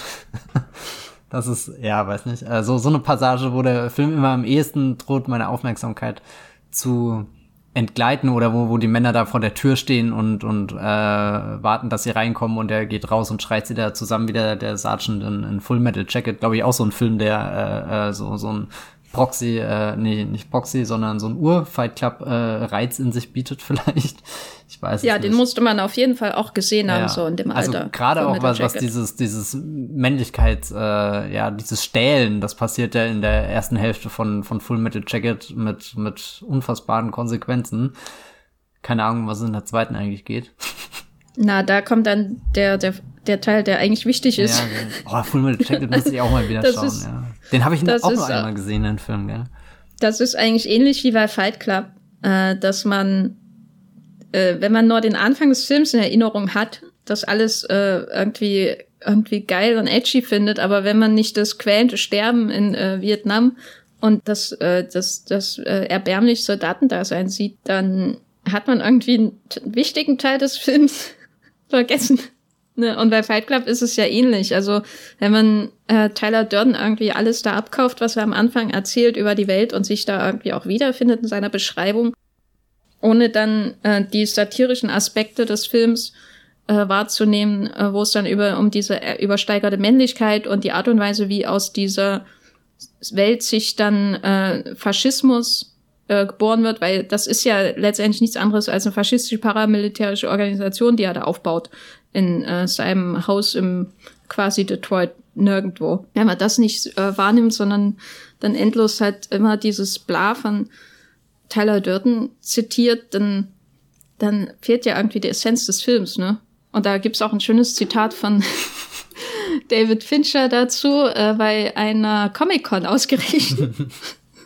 2014 äh, war, war es, glaube ich, zu irgendeinem Jubiläum oder so von Fight Club waren sie da da mit äh, Chuck Palahniuk, dem Autor. Und er hat, äh, Fincher hat gesagt, äh, meine Tochter hatte, hatte einen Freund namens Max und sie hat mir gesagt, dass Fight Club sein Lieblingsfilm ist. Und ich habe ihr gesagt, nie wieder mit Max zu reden. Und ähm, ja, das ist wirkt so ein bisschen, als hätte er da was in die Welt gesetzt, das außer Kontrolle geraten ist. Er, ne? ist selbst wie, wie Edward Norton auf einmal und, und merkt, dass, dass das System viel größer ist, dass er nachts so viele Anrufe getätigt hat, dass er sich am nächsten Tag gar nicht mehr dran erinnern kann, was eigentlich alles los war. Aber ist denn, wie alt ist denn der Freund? Das wäre ja interessant, weil ich würde dem, keine Ahnung, 16-jährigen Matthias nie vorwerfen, dass er Fight Club geil fand, sondern ich, ich, schon. ich hoffe also eher. ich, ich, ich, ich werf dir das vor, deinem 16-jährigen Ich. Na, ich, ich, äh, ich hoffe äh, eher, dass, dass mein 16-jähriges Ich sich so sehr damit beschäftigt, äh, keine Ahnung, um quasi mit diesem Film, weiß nicht, ob mit ihm mitzuwachsen, über ihn hinauszuwachsen, das will ich jetzt auch nicht sagen. Aber ähm, also so, dass du halt nicht auf diesem einen Level stehen bleibst. So, es ist vollkommen okay, Fight Club auch noch in deinen Zwanzigern zu schauen, wie ich das jetzt hier schon im Abstand von wenigen Monaten zweimal getan habe, aber eben, dass du nicht bei der dieser dieser blinden Faszination von Tyler Durden irgendwie stehen bleibst, weil ich glaube, dann kann ich nachvollziehen, warum Fincher jetzt auf einmal so so versucht, die Distanz zu diesem Film ähm, reinzubauen. Ich meine, er hat ja immer noch einen wahnsinnig äh, guten Film gemacht. Allein, ich habe gestern gestaunt, wie wie dieses ähm, diese, diese, dieser Kampf zwischen äh, Brad Pitt und äh, Edward Norton am Ende inszeniert ist, wie sie da aufeinandertreffen, was die Kamera uns zeigt. Und natürlich habe ich jetzt immer das Wissen im Kopf, dass Herr Tyler Durden nicht da ist, aber ich finde es super klug äh, in Szene gesetzt, einfach um, um schon da verschiedene äh, Dinge äh, hinzuführen, wie die Waffe dann zum Beispiel aus der Hand geschlagen wird und später wieder in die Hand zurückkommt und, und alles so, so Sachen da, also ich finde, da muss sich David Fincher jetzt nicht unbedingt für schämen. Da Naja, also für die Fans kann man sich schon schämen. Ach so, ja, das meinetwegen, aber äh, so, so, so rein von, äh, äh, oh Gott, ich traue es mir nicht zu sagen. Ähm, er hat einen äh, Film gedreht, in den, finde ich, doch Überlegung reingeflossen ist und man, man Fight Club jetzt auch nicht einfach rückwirkend als einen dummen Film äh, erklären muss. Naja, dumm. Hm. Keine Ahnung. Also, du weißt, was ich sagen will. Also, man kann ja einen Film nicht für seine Fans verantwortlich machen. Äh, Zum das Beispiel. Stimmt schon, aber er hat halt hier selber irgendwie gesagt, äh, äh, Zitat, es ist eine Satire, viele verstehen das nicht. Dann würde ich mir aber halt Gedanken machen, ja, vielleicht ist es eine Satire, die nicht funktioniert oder die ab einem gewissen Grad zu wenig Distanz okay, zu ihrem, ja, ja, ja. zu der Haltung hat, die ihre Figuren haben. Also es ist natürlich immer schwierig, ne, inwiefern ein Film seine Zuschauer belehren soll. Soll er denen jetzt sagen, dass das alles schlecht ist, was hier passiert? Das steht auf der einen Seite, würde ich natürlich immer sagen, nee, um Gottes Willen, der Zuschauer muss sich ja selber ein Bild davon machen. Aber andererseits hast du dann eben auch dieses, äh, so dieses Problem, dass der Film nicht mit einem Gut Punch oder so endet. Also, also es tut dir ja richt nie richtig weh.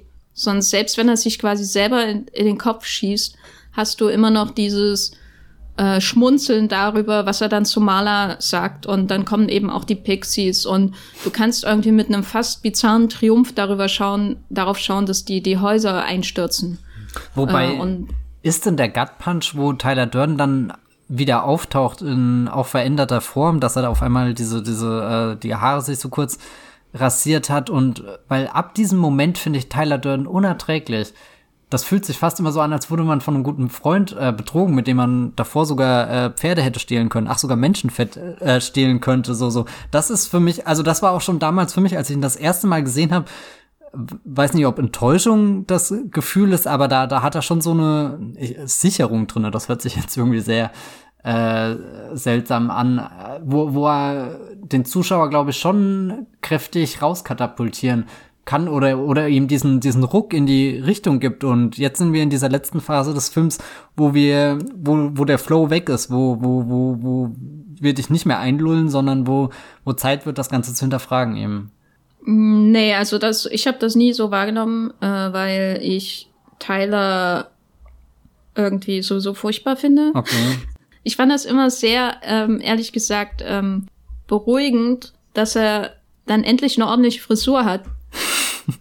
weil die Frisur, die Tyler Durden vorher das geht ja gar nicht. Also das ist so, äh, da wirkt der Film halt wirklich veraltet, so wie Tyler Durden da rumläuft. Das ist so late 90s äh, äh, äh, Leder-Extravaganza und dann die, die Haarspitzen da hochgestylt und so. Und das finde ich immer dann, gerade jetzt beim Wiederschauen, wirkt das so unglaublich äh, veraltet, äh, wie er aussieht und so überstylt, wo man sich fragt, äh, na gut, jetzt wirkt es fast schon wieder wie eine griffige Satire, weil Tyler eigentlich dadurch lächerlich wirkt. Damals wirkte es aber nicht lächerlich, weil damals sind viele Leute rumgelaufen und schämen sich wahrscheinlich heute mhm. dafür. Äh, und wenn er dann auf einmal seinen Schädel rasiert hat, dann denkt er, uh, jetzt verstehe ich, warum Tyler alle cool finden.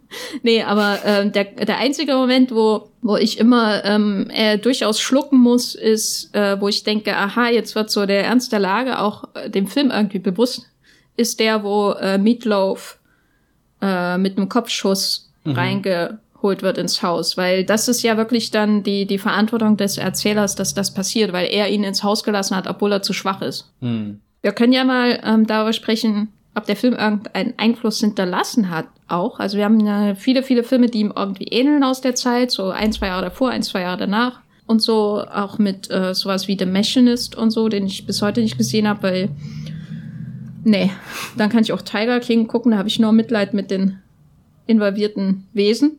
Hä? Äh, das verstehe ich nicht. Sie, naja, in Tiger King hast du Tierquälerei und äh, in, in Machinist würde ich mir die ganze Zeit nur Sorgen um Christian Bales Körper machen so, und wie seine Gesundheit. Okay. Da kommt man wieder raus. Ich habe keine Ahnung, um was es bei Tiger King eigentlich geht. Das finde ich auch so faszinierend, dass es so manche Dinge gibt, die so hart an mir vorbeischrammen. Also Tiger King ist im Grunde ein äh, ähm, White Trash Tyler Durden. Okay, jetzt bin ich schon fast äh, wieder geneigt, mir das wirklich anzuschauen, weil irgendwie so eine Grundneugier gerade gewachsen ist, aber weil, weil diese Big Cat Züchter in den USA, die da porträtiert werden, die scharen alles so Kulte um sich ah. und machen ganz schlimme Sachen mit den Leuten, die ihnen folgen. Also insofern ist es erstaunlich nah an Fight Club dran. Nur gibt's statt Fight Clubs äh, halt äh, Tiger Cups. Aber dann hätten wir ja schon mal den, den ersten Nachfolger gefunden, ja. Genau, wir haben hier Tiger King ausgemacht als äh, Film, der massiv von Fight Club äh, beeinflusst wurde. Aber ein anderer, den du genannt hattest im Vorgespräch, war Joker. Ja, er führt ja keinen Todd Weg dran Phillips. vorbei. Ja, warum denn? Na, ich glaube, Joker nimmt vielleicht sogar für zukünftige Generationen, vielleicht wird das ja so, denn der neue Fight Club, der, der auch von einem Individuum erzählt, was da zutiefst unzufrieden ist, äh, ge, ge, gepeinigt von der Welt und, und dann zu extremen Maßnahmen greift, um da auszubrechen und auch irgendwie dieses, äh, ja, keine Ahnung, Erweckungs-, Erwachungserlebnis hat und, und die am Ende irgendwie diesen, diesen größeren Blick auf äh, Dinge, die da eben nicht sind. Und jetzt hast du es durchschaut, vorgaukelt, obwohl ja der Joker-Film in letzter Konsequenz auch einfach nur im Chaos und in der Irrenanstalt endet. Aber tötet er dann jemanden? Ah, oh, ich weiß schon gar nicht mehr. Joker ja, schon ja, so er tötet, her, er tötet äh, mindestens drei Leute, würde ich spontan sagen. ja. Das sind die drei, an die ich mich erinnern kann. Ja, also ich glaube, dass das Joker schon in einem ähnlichen Fahrwasser sich ähm, bewegt. Das heißt, wir können eine Traditionslinie ziehen von Taxi Driver meinetwegen, der ja auch in. Ja, äh, das finde ich eh interessant, dass das Taxi Driver ja dieser laute Film war, der immer als Referenz genannt wurde und Fight Club ist zumindest meines Erachtens im Diskurs relativ wenig aufgepoppt, obwohl ich finde, dass Joker deutlich näher am Fight Club als am Taxi Driver dran liegt, aber wahrscheinlich sind es halt auch die, die, die visuelle Referenzen, die dann noch greifen und, und der, der, der, der, der Martin Scorsese-Gestus, den, den, den äh, Todd Phillips versucht ähm, zu übernehmen. Ja, also ich glaube, das äh, denke ich auch, also weil ich musste auch bei Joker nicht so oft an Taxi Driver denken. Ähm, ich muss jetzt auch nicht ständig an Fight Club denken, aber im Nachhinein ergibt's Fight Club so als Zwischenstation dieser einsame Männer eskalieren Geschichten. Oder warte mal, ist äh, vielleicht viel mehr Sinn. Ist vielleicht die größere Parallele nicht sogar an sich die Filme, sondern die Fans, die sich danach bilden oder zumindest spezielle Fangruppen, die sich danach bilden und zu was sie den Film äh, erklären und und oder oder verklären oder so? Ja, aber du hast ja schon erst einmal die Filme, die bestimmte Ähnlichkeiten haben. Also du hast diese Lone äh, Wolf Geschichten, ähm, die bei Fight Club natürlich ein bisschen eskalieren, aber also bei, bei Taxi Driver hast du ja einen echten Lone Wolf und da entsteht ein gewisses Männlichkeitsbild in dem Film, äh, diese gebrochene Post-Vietnam-Männlichkeit, äh, die Travis Bickle ja in gewisser Weise verkörpert und dann die ganzen politischen Umstände so in den 70er Jahren in den USA, das wird da alles verarbeitet. Und dann hast du einen Film wie Fight Club, der im Grunde so ein so eine Art entpolitisierte Clinton-Version von Taxi Driver erzählt, weil die 90er Jahre, das war, äh, sag ich mal, Prosperität für eine bestimmte Schicht in den USA. Das war ähm, sowas, wo der maximale Skandal sowas wie die Lewinsky-Affäre war, ne? nicht sowas wie die Pentagon Papers oder wo das ganze System irgendwie ins Wanken gerät, sondern dass die Clinton-Jahre sind schon einfach eine andere Art von äh, politischer Realität. Und da kommt dann eben sowas wie Fight Club bei raus, was ähm, sich äh, gar nicht, wo es gar nicht mehr eigentlich um Politik geht, sondern nur noch um so Gesellschaftskritik an sich, Konsum und der Eingriff von Konzernen, Banken und so weiter und so fort. Und da hast du ja schon den Lone Wolf, der, der einen Kult um sich schart, die ihn alle kopieren im Grunde. Und dann hast du einen Film wie Joker, wo du auch wieder einen Lone Wolf hast, der äh, quasi 70er Jahre ähm, ästhetische Elemente aus dem 70er Jahre Film und äh, Vigilantenfilm aus den 70ern so ein bisschen adaptiert, aber auch eine Figur, wo es dann um Gesellschaftskritik insoweit geht, als um soziale Ungerechtigkeit geht, Probleme im Gesundheitswesen in den USA und der auch quasi einen Kult um sich mhm. schafft. Leute, die ihn kopieren, Leute, die dann am Ende mit denselben Masken dastehen wie er. Ähm, und natürlich nochmal ein anderes Männlichkeitsbild, ein viel körperlich anderes, anders geprägtes Männlichkeitsbild als in Fight Club. Bei Fight Club hast du ja im Grunde am Anfang einen Erzähler, der komplett austauschbar ist. Weil ganz viele andere White-Collar-Menschen ganz genauso aussehen wie er. Das ist ja die Idee, deswegen hat er auch keinen Namen. Ähm, während der Joker schon eher so wie Travis Bickle ist, im Sinne von, er ist in einer gewissen Weise ist der Arthur Fleck einzigartig, ähm, hat so eine einzigartige gequälte Körperlichkeit, und dann schafft es aber dieser einzigartige Lone Wolf quasi, die sich zu vermehren durch diese äh, Massen, die dann äh, auftauchen. Und im Grunde ist Joker sowas wie die Synthese von Taxi Driver und Fight Club, weil du hast ja bei Joker auch einen Twist, der zwar bei Joker Mindweit äh, äh, im Voraus äh, vorauszusehen ist, aber ebenso mit äh, der Realität spielt wie in Fight Club, was du bei Taxi Driver zum Beispiel nicht hast. Und dann hast du Fangruppen, die wahrscheinlich auch primär männlich sind, äh, aber vielleicht nicht nur sicherlich. Und die in diesen politischen Aspekten und in diesen Männlichkeitsaspekten und diesen Twist-Narratives und äh, Vigilanten, also Rache-Geschichten, die da auch erzählt werden in allen drei Filmen, äh, auf eine gewisse Weise Rache an der Gesellschaft und so, immer in verschiedener Form, die sich darin irgendwie gedanklich ausleben können, ohne dass ich ihnen jetzt unterstellen würde, dass sie sowas machen wollen. Aber der Film bietet halt eine Release so, ne, für bestimmte mhm. Gefühle und so würde ich das, also das sind schon zuerst die Filme da und nicht die Fans, würde ich sagen. Ja, gut, gut, gut argumentiert, kein Einspruch mehr von dieser Seite. Zerstört, wie die Jugend sagen würde, oder? Aber ist das jetzt ein äh, guter Einfluss, den Fight Club hatte, so wenn man schaut auf die vielen anderen Filme, auch seitdem die so auf Twists hinarbeiten? Also ist der, ist der Einfluss von Fight Club nicht vielleicht sogar negativ? Ja, dann, bestimmt irgendwo, zum Beispiel, wenn wir uns Who Am I anschauen, den großen deutschen Film, der so hart versucht, auch Fight Club zu machen, dass es einfach nur unangenehm ist, ihn anzuschauen. Ähm, es gab ja davor noch einen anderen deutschen Film, Stereo mit Moritz Bleibtreu. Den habe ich zum Beispiel eher wahrgenommen als, wow, das deutsche Kino bricht mal aus seinem Trott aus und versucht da auch was äh, Genre-mäßiges zu machen, was man ja sogar mit Fight Club vergleichen könnte. Also damals habe ich das eher positiv gesehen, bis ich dann den Film im Kino gesehen habe und dann auch eher, naja, pff, keine Ahnung, habe ich halt jetzt geguckt, fertig, nie wieder drüber nachgedacht. Damals übrigens im York gesehen, im York-York-Saal, das, ah, keine Ahnung, wird man traurig heutzutage. Erinnerst du dich noch, wie es war, Popcorn zu kaufen? Wobei ich kaufe eigentlich auch nie Popcorn, aber wie es ist, diese Kinoticketkarte zu lösen. Egal, ich schweife ab. Auch im, ich, ich hm? erinnere mich, wie es ist, wenn ich ein Jever aus dem Späti ins Kino reinschmuggle. Du erinnerst dich an das, was das Kino sowieso schon in den Bankrott treibt.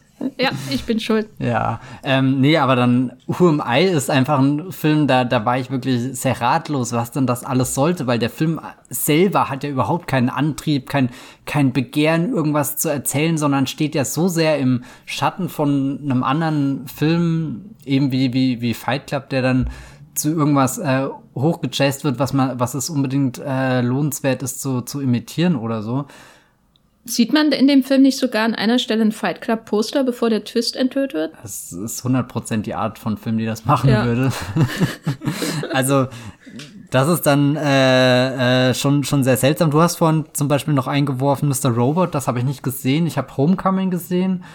Ähm, da ist ja auch der, der Creator hier, Sam Esmail, Beteiligter, da sind auch schon diese Tendenzen, die Handlung äh, ein bisschen verschachtelt, ein bisschen äh, twisty aufzubauen, aber ich weiß gar nicht, ob man das jetzt nur auf Fight Club zurückziehen kann, weil Christopher Nolan hat ja auch dieses, dieses äh, verschachtelte, twistreiche Erzählen, gerade jetzt dann auch mit seinen späteren Filmen Blockbuster-Kino sehr präsent gemacht und eigentlich gibt's ja gerade keinen, keinen richtig großen Blockbuster mehr, der nicht ohne irgendeine Enthüllung rauskommt. So, du hast den letzten Spider-Man-Film, der alles auf den Kopf stellt, du hast den der neuen Star Wars-Trilogie diverse äh, äh, Dinge, die, die irgendwie, äh, äh, äh, keine Ahnung, der, der, der, der Name von, der Nachname von Ray zum Beispiel oder so. Also all diese Dinge habe ich das Gefühl, die jetzt schon so, so Teil des Produkts geworden sind. So, du, du kannst keinen großen Film mehr ähm, ins Kino bringen, ohne dass du nicht automatisch diese, diese Rückversicherung hast, dass die Leute irgendwas erklärt haben müssen am Ende, dass sie, dass sie Fragen haben, dass, es, dass es irgendwas Aufwirbelndes gibt. Wo ist der Apollo äh, hin, der, der einfach nur am Ende landet und die Leute sind in Sicherheit und es stellt sich nicht heraus, dass in Wahrheit nur ein Klon von Tom Hanks an Bord war und der echte äh, Tom Hanks keine Ahnung, was die ganze Zeit gemacht hat. Ähm, Ne, das wäre aber doch cool, wenn man am Ende sieht, wie Tom Hanks aus der Apollo-Kapsel kommt und dann zieht er seine Maske aus und das war äh, äh, One Howard die ja, ganze oh Zeit. Gott, ich will den Film gerade auch sehen, nicht sehen. Ich weiß nicht, ob das jetzt gut für meine Argumentation ist oder nicht, aber ähm, das würde ich definitiv als einen der Einflüsse von, von Fight Club dann vielleicht äh, nennen, da, dieses, äh, du, du, du brauchst den, den Mindblown-Moment, so, so das, was halt früher so Mindfuck-Filme waren. Ich weiß nicht, haben wir das sogar als Movieplot nicht als Tag angelegt, womöglich? Bestimmt, Mindfuck, ja. keine Ahnung. Das, ich würde schon behaupten, dass der Fight Club das mit salonfähig gemacht hat. Ich stelle mir aber manchmal jetzt, als ich es wieder geschaut habe, ähm, Fight Club vor, ohne dass es diese Enthüllung gibt. Mhm. Und fände, es wäre der bessere Film. Weil so schaue ich den Film und ähnlich wie bei der Sixth Sense ist es schwer, nicht darauf zu achten, wie später der Twist vorbereitet Mhm. wird. Also diesmal habe ich zum Beispiel ganz besonders darauf geachtet, dass als er sich selber verprügelt und er weiß gar nicht, warum er an, daran denken muss, aber er muss Ja, an ja, seinen genau, ersten ja. Kampf mit Tyler denken, weißt du? Und solche Momente finde ich bei solchen Twist-Narratives im Nachhinein beim zweiten Mal, dritten, vierten Mal schauen immer störend. Also dadurch wird der Film für mich auch immer kleiner, außer, obwohl er ja formal gesehen schon einfach, da ist ja David Fincher schon auf der Höhe seiner Kunst, rein von den formalen Ideen, die er hat und äh, wie, wie souverän er das macht. Also er hat da ja schon The Game on Seven hinter sich und natürlich auch Alien 3. Und er ist ja da schon einfach David Fincher, ne? Schon ein also bei The. Game war er noch, ja, ja, Also wer sieben gedreht Benjamin hat, der, der ist ein fucking Großmeister hier. Das ist approved. naja. Über den schlimmen Einfluss von Sieben könnte ich auch sieben Stunden lang sprechen auf den Serienkiller-Film. Also ich mag Sieben sehr, ich mag Sieben auch mehr als Fight Club. Äh, und das ist auch so ein Film, wo du äh, ein bestimmtes Zitat am Ende in jeder Lebenssituation anbringen Oh, kannst. was ist das Also was- Zitat? Naja, Ah, ja, das, ja, was ja, Morgan Freeman am. Ende sagt und so. Das habe ich tatsächlich Äh, schon oft gesagt, weil es ist halt auch einfach zu leicht.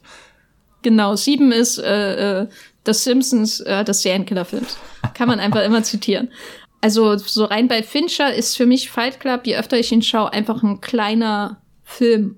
Zum Beispiel Panic Room, der damals nicht gut ankam, schaut man dann wieder und der hat auch viele Dinge, die auf einmal für ihn sprechen, Mhm. eben sowas wie Kristen Stewart, aber auch so von der Inszenierung her. Und ähm, Fight Club wird immer kleiner, je öfter ich ihn schaue, immer kleiner auch im Werk von Fincher. Wie ist da dein Eindruck? Wie würdest du das einordnen? Ich habe, glaube ich, noch nie ein Fincher-Ranking gemacht. Ähm, er wäre aber wirklich bei weitem nicht vorne mit dabei. Ich weiß gar nicht, ob er das jemals gewesen wäre, weil Fincher hat schon immer sehr viele Filme für mich äh, parat gehabt. So, ich musste da wenig warten. Ich glaube, habe ich im Kino überhaupt was von Fincher mitgekriegt, außer Gone Girl? Ja gut, Social Network und Benjamin Button schon. Ja, stimmt. Na gut, egal. Dragon Tattoo? Ja, Gott, ja, er hat ja wahnsinnig viel gemacht. Oh, das tut mir so leid, weil ich habe irgendwie Fincher in letzter Zeit immer nur so als den Regisseur in Verbindung, von dem ich mir endlich mal wieder einen Film wünschen würde, so so ähnlich wie bei Peter Jackson. Ich meine, gut, er hat jetzt auch äh, verschiedene Dokumentationen äh, ins Kino gebracht oder bringt sie demnächst diese Beatles. Doku, aber das, das sind echt so Regisseure, wo ich die Sehnsucht habe, endlich mal wieder ein, ein Meisterwerk von ihnen im Kino zu sehen. Wo ist der neue Social Network? Wo ist der neue Zodiac? Wo ist der äh, ich glaube, das sind so so die die die Filme, die die bei mir Fincher vorne belagern. Also äh, Zodiac, Social Network natürlich, ähm, auch Sieben im Endeffekt. Das ist ein perfekter Film, da kann man kann man wenig gegen sagen. also ich weiß nicht, ob ich diesen Vergleich gleich bereuen werde, weil ich mir selbst nicht sicher bin. Aber ich habe manchmal ein bisschen das Gefühl, Fight Club ist ähnlich wie Pulp, Pulp Fiction bei ähm, Quentin Tarantino. Sind beides irgendwie diese To-Go-Filme von den jeweiligen Regisseuren, die ja, ich weiß nicht, die, die gucke ich öfter an und bin am Ende dann doch mal wieder zufrieden. Und es gibt einzelne Momente, wo ich einfach fest dran kleb.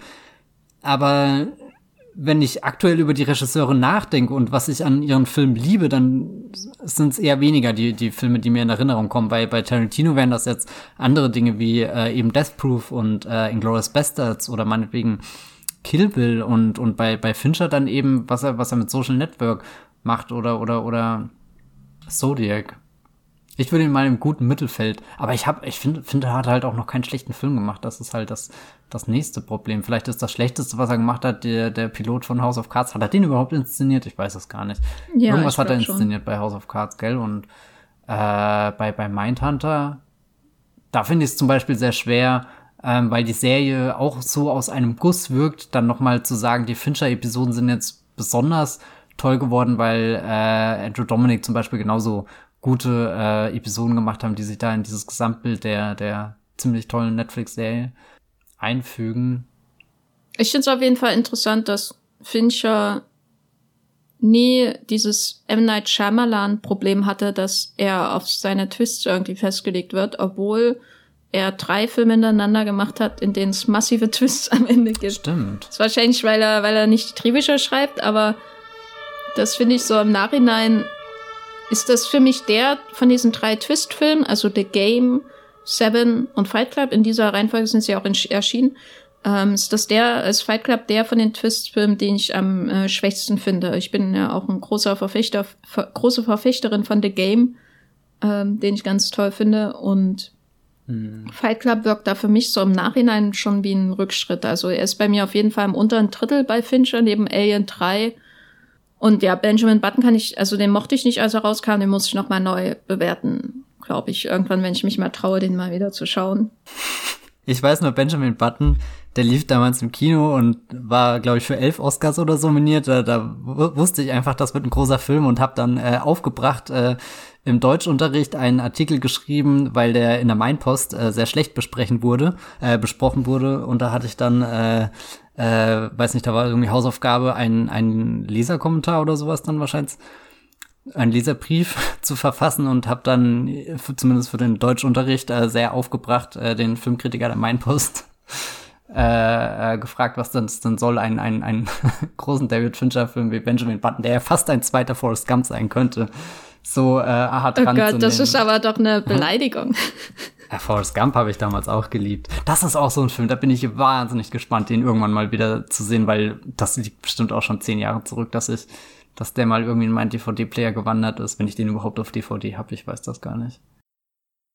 Matthias, ein letztes Wort zu Fight Club. Würdest du jemanden, der den noch nie gesehen hat, der jetzt 16 ist, egal äh, ob Männlein, Weiblein oder was weiß ich, sagen, den Film musst du gesehen haben als junger Mensch? Mm, lieber früh als äh, spät, keine Ahnung.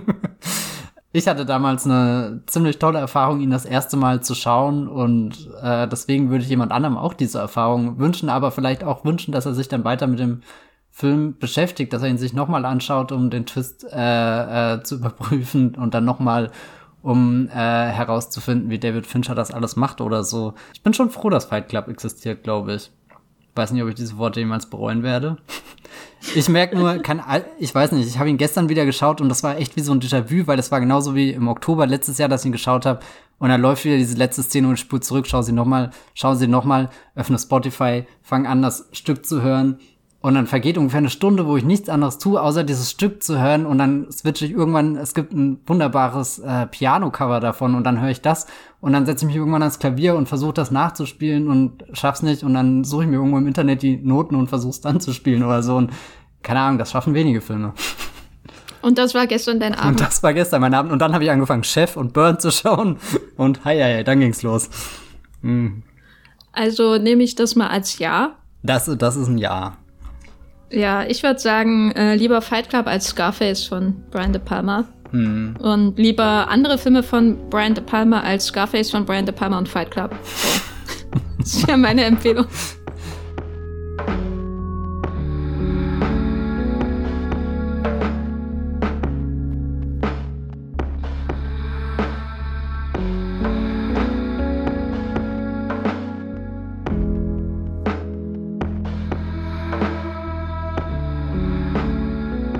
Da ist der Kampf um diesen Podcast nun auch zu Ende.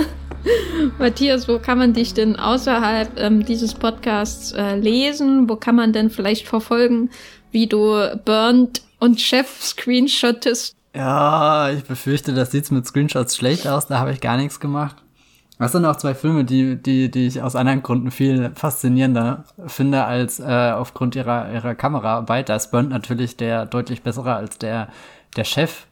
Ja, aber ihr könnt generell äh, auf meinem Blog das Filmfilter äh, Dinge von mir lesen, vielleicht auch was zu Burnt und Chef im Double Feature mal gucken. Ähm, ihr könnt mir auf Twitter folgen, ähm, da schreibe ich unter meinem normalen Namen Bibelbrox mit 3e ist da der Handle und auf Movieplot schreibe ich natürlich auch noch ganz viele Texte, genau. Ja, ich bin auch bei Twitter als Gafferlein mit Doppel F und bei Movieplot als der Gaffer oder Jenny Jecke einfach. Und ihr könnt uns beide auch regelmäßig in dem Streamgestöber-Podcast von Movieplot hören. Das sei nur erwähnt. Einmal im Monat kann man das ja im Wollmilchcast erwähnen.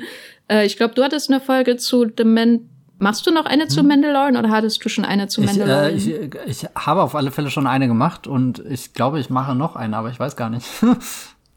Einfach jede Woche. Einfach eine. jede Woche einmal eine, eine, eine Mandalorian-Folge. Hm. Wir danken euch äh, erstmal fürs Zuhören. Auch wenn wir gerade nicht so die tagesaktuellsten Themen haben, die wir hier abackern. Aber ich finde das äh, irgendwie spannend, auch mal so ältere ähm, Blockbuster und Kultfilme mal wieder zu schauen, mal wieder unter die Lupe zu nehmen, die man schon länger nicht mehr gesehen hat. Ich hoffe, euch da draußen äh, gefällt das auch. Ich hoffe, ihr habt unseren äh, Nicole Kidman Podcast überlebt und seid nicht an einer Überdosis Orangenmarmelade dahingeschieden seitdem. Und wir hören uns beim nächsten Mal. Tschüss. Ciao.